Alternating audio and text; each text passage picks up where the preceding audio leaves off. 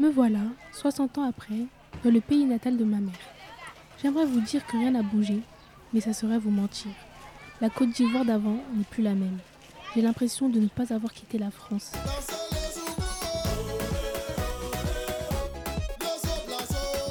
Il n'y a plus la même ambiance, plus la même joie de vivre. Je ne retrouve plus cette énergie, cet esprit chaleureux. Par exemple, ce matin, je me promenais dans le marché de mon petit quartier d'Adjamé, à la recherche d'attiquer, la semoule de manioc.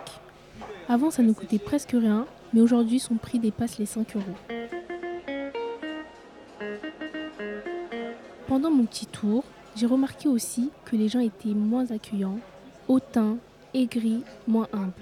Tout le monde est absorbé par son téléphone, la sociabilité se perd, à croire que les grands gratte-ciel leur sont montés à la tête. Personne n'a de temps pour personne, le silence a gagné la ville.